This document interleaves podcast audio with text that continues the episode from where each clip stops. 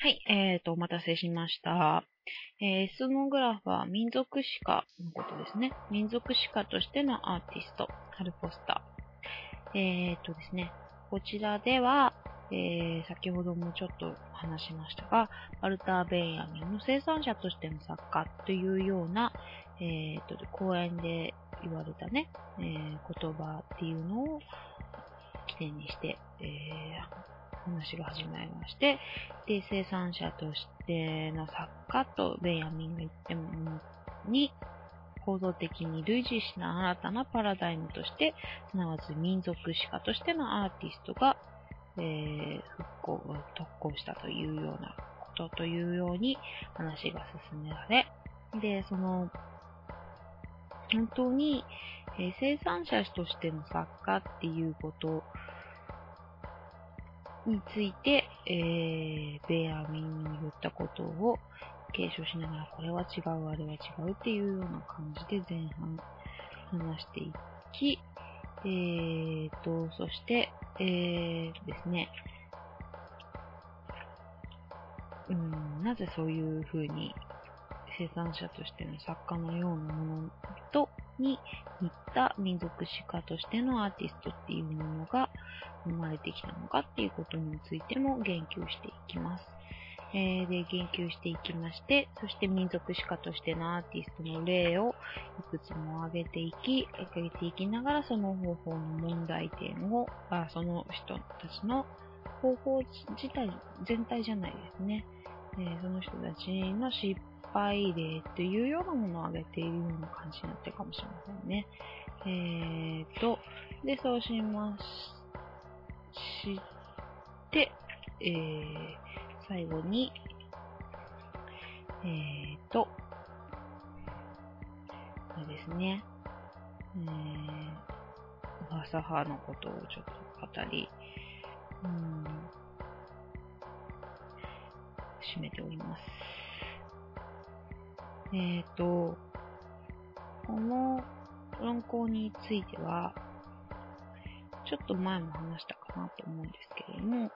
えー、なぜ面白かったか、想像の共同体と読みながらかというと、えっと、まず、うん、ベンヤミンが言ったプロレタリーアートの側につくというような呼びかけっていうのが、えっ、ー、と、それまでの、なんだろう。だってプロレタリアートの方にね、あの、つく人はいないわけではなかったんだけれども、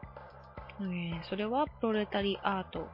プロレタリアートって労働者階級ですね。の傍らにお構えに過ぎなかったから。で、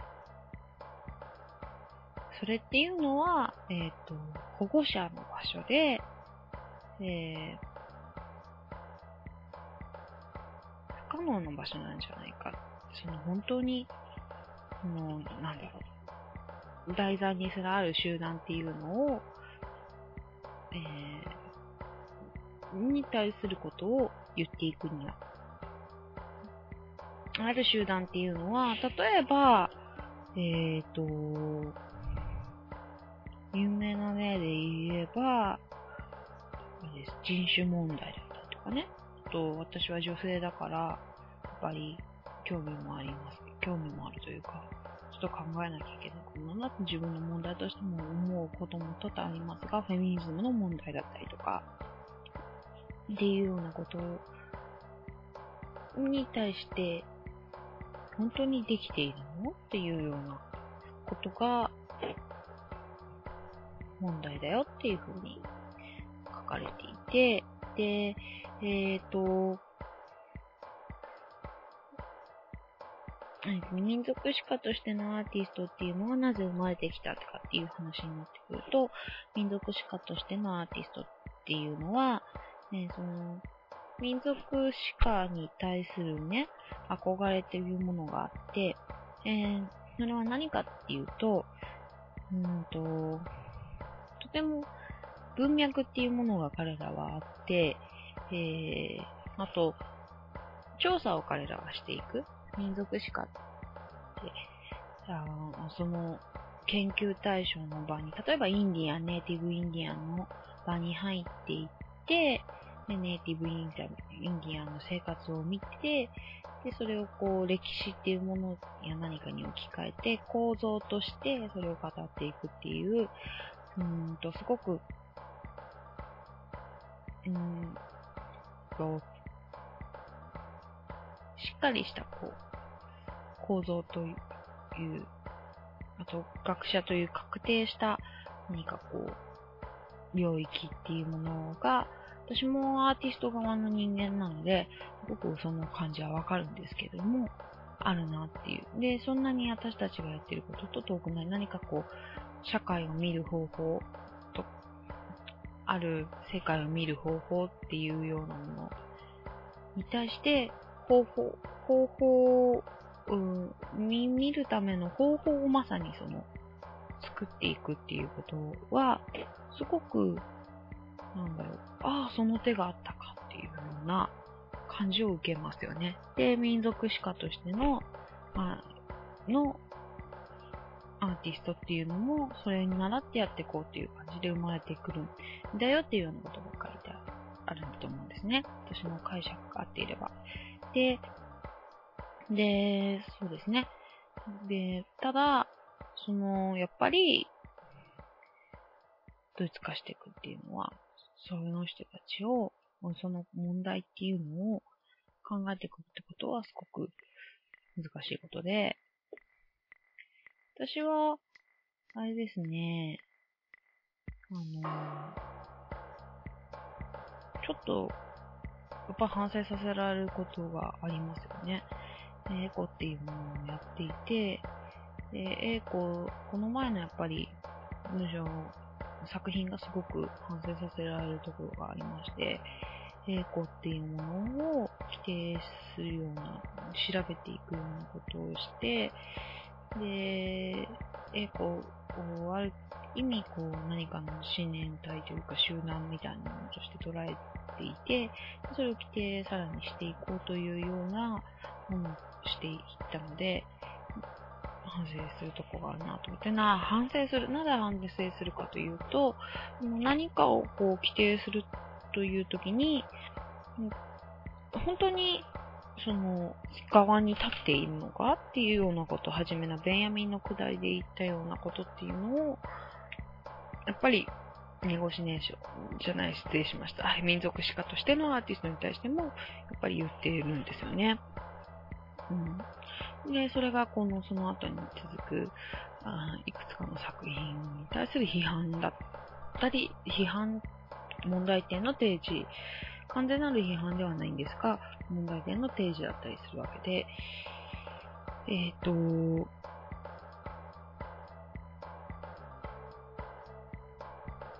ん。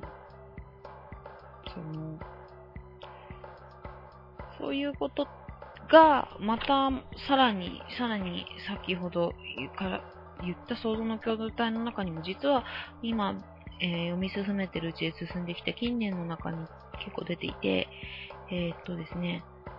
共同体の、これは、あの、造語が出ているんですね。これ、造語版っていうのがあって、で、こう、後に書き足された部分なんですね。初版とは違って、人口調査地図博物館っていう項目が実はあるんですけども、こちらで、えっ、ー、と、人口調査っていうものが行われていく、あの例えば白人が支配した土地に対して、で、っていうようなことが行われていく中で、宗教イコール人種っていう風にうまくならなかった。で、でもやっぱり、どうにかして統制したいし、何かして、その、なん、カウントしていく、人口調査をしていくときに、そこをこう、整合性を求めたいって言って、整合、求めたいという考え方で整合性をこう、求めていくうちに、アイデンティティみたいなものをしは、そのものに対して一個だっていうような考え方ですよね。を押し付けているっていうようなことが起きていって、まあ、現代に至ると、その押し付けられたものに合ってしまっていたりするんだけれども、うーん、そのいうようなことと同じように、えー、っとですね、アーティストも、えー、表、何かその、訴えかけようとする集団の何か、集団というか、テーマにしているある集団に対して、えー、っとですね、一個の自分のイメージっていうものを押し付けて、そこで押し付けてフィルターとしてけて判断して、で、それをこう、作品として提示する。で、相手の気持ちを考えないっていう、っていうような例が、えー、このね、民族史家としてのアーティストに上がっていて、すごく似てるなと思って、そしてすごく危険だなって思いました。えー、どうしていいのかはわかりません。えー、本当に正直な話。えっ、と、多分、ある集団を相手にしないっていうのが、規定して相手にしないっていうのが一個の方法論なんだと思うんですけれども、うーん、そう、さっき言ったバーテンダーの人の話じゃないけれど、だからって言って、うん、それでいいのか？一人を相手にして一人を喜ばせるっていうことでいいのか？いや、やっぱ違うんじゃないかって思いますよね。うん、人に影響を与えるってこと。例えばこの民族史家としてのアーティストの例では、ある共同体とかある社会問題を抱える何かにかっていうものに対して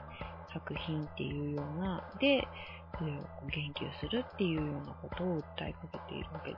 を訴えかけているっていうか、なんだろう。について語っているわけではありますが、どんな作品だって、誰に対して何に対してっていうことっていうのが必ず生まれてくるわけで、で、それっていうのをしっかり見据えているのか、それ誰か何をっていうものをしっかり見据えているかっていうものをしっかり判断して、えー、設定するのは当たり前で、設定した時にそれが何なのかっていうことを判断するときに、自分の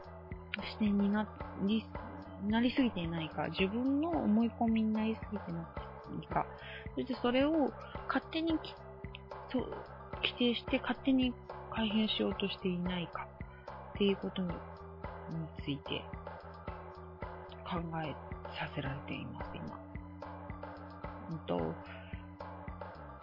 いや、作品を作ってすごくあるんですよね。なんかそういう気持ちが。えっ、ー、と、これをお客さんに向けようと思った時に、お客さんはきっとこんな風に思うんじゃないかなって、こうかな、ああかな。こんな風に日常考えてるんじゃないかな、こうかな、ああかなっていうことを考えるじゃないですか、やっぱり。うん。で、で、作品を作っていく。で、反応はどうだったかな、かなと。後に終わった後に考える。もう本当にそれだけでいいのかなってこの本たちを読まされて考えさせましたね。反応はどうかな、ああかな、みたいなことを考えて、うん、見せていったって、この、なんていうの？現実にそれが自分の想像の中にしか過ぎないんだったらば、でもそれは面白くない。っていう、面白くないじゃないね。なんて言うんだ。うーん、嘘くさいことだし、自意識過剰なだけのことだし、えー、でも、まあ、それだけで済むならいいんだけれども、こうやって自分の想像した何かっていうものを、ただ人に押し付けるだけっていうことでは、いけないんだよなって思います。で、だって、そそれで人に影響を与えようと思うのならば、それなりにそれそれに影響を受けたものっていうのが、えー、社会の改変っていうものなんかこう、社会意識の改革みたいなものにつながっていくとしたならば、それは、ある政治性みたいなものを否定していったとしても、のナショナリズムの起源ということまでは言わないのかもしれないけれども、が周りに回って何かに影響してきてしまうってことは、あり得ることだと思うんですよね。私は今若手でそんなに十分に自信がないっていう気持ちも実はありますが、でも、もっと何かこう、うまく伝わるほど、何かっていう、こう、やる方法って、佐田俊さんのがうまいなと思ったりとか、構成が面白いなと思ったりとか、技法として面白いなと思ったりとかしたこともそうなんですけど、うまくいってしまうっていうことで、何かこう、恐ろしいことが起こるんじゃないかなっていうような、とても閉じこし苦労なね、思いってみんなあるのかな？私はあるんですけどね。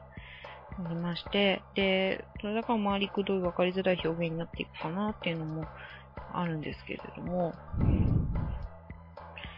そういう、うん、ことをすべてこううまく解決自分の中でできて、で、作品がこう、出せていくというか、作品というか自分の主張ですよね、意見が出せていけたらば、どうな、どんな作品ができるんだろうと思いながら、えっ、ー、とですね、考えています。そんな感じです。うん。これからも多分考え続けると思うし、今すごく学ぼうという思いが強いですね。えっ、ー、と、そう、アート English Training グランクラス企画ので、えー、沖圭介さんの授業があったんですね。沖さんの授業で、英語の勉強の仕方について教えてくれたんですけど、参考になるサイトということで、TED というサイト、TED ですね。TED って大文字で打つと出てくるんです。これを紹介してくださいました。こちらがすごく英語の勉強になるんですけれども、えー、その勉強以外の観点で、ここのサイトっていうのは何かというと、えー、世界中のいろいろな分野のアイディア、すっごく素晴らしいアイディアを持った人たちのスピーチが見れるサイトなんですね。スピーチが見れるように動画にしたサイトであり、で、なんか過去語にも訳してあるサイト、ボランティアの力でサイトで、そういうものを見て、うん、思いますよね。やっぱり。なんていうか。何かをって人に影響を与えることって、すごいなって。うん。やっぱすごいんですよ、それって。勉強しようって、すごく思いました。意欲がね、たくさんあります。いい、あの、何々の秋って色々あるけれども、まさにそういう時期だからかもしれませんし、えー、時期関係なくたくさんの素晴らしい方々と出会わせていただけているからかなとも思います。えー、頑張っていこうと思ってます。10月はね、それで、あのー、先ほど見ましたが、えー、本日長野に向かいまして、中学校に行ってきます。で、来週の放送はその中学校でね、えちょっと収録をしてこようかなと思っておりますので、そちらを放送します。からその後もね、えっ、ー、と、知人、友人なのにこういうアポイントメントが今度こそ取れそうな気がしますので、感じですので、えー、アポイントメントを取って、えっ、ー、と、取材して放送というようなことをしていこうと思っています。ね、長らくね、ゲストもいない私の一人語り、結構こう、つぶやき、ツイッターに近いのかしら、みたいな、えー、放送が続いておりますが、もう少しね、いろんな方の意見も入れつつ、面白い番組に構成できていけたらなと思います。もうね、えっ、ー、と、10月来ましたので、えー、今年も短くなって、今年の年末にはこの AB ラジオも1年ということになりますね。はい。えー、はじめに掲げた目標とは違う形にね、いろいろありましたので進んでおりますが、えー、今後も、はい、えー、楽しみにお待ちください。またね、えー、っと、えー、ことの方に何か意見などありましたら、Twitter、メールなど使って教えていただけたらなと思っております。出演希望の方なんだかも募集中です。では、えー、今日もは本当にえー、とですね、何回も撮り直し、何回も言ってしまいますかなって、えー、特にぐたぐたした放送だったのかなと思います。えー、それをこうダウンロードして聞いていただきましたり、え、ホームページから聞いてくださる方、ありがとうございます。ただですね、A こと B このホームページ少し改造させていただきまして、日曜更新というような、え、ご報告もさせていただいております。えそのことも合わせまして、今後ともどうぞよろしくお願いします。では、今日はここで終わりにします。ありがとうございました。第 AB ラジオ第41回でした。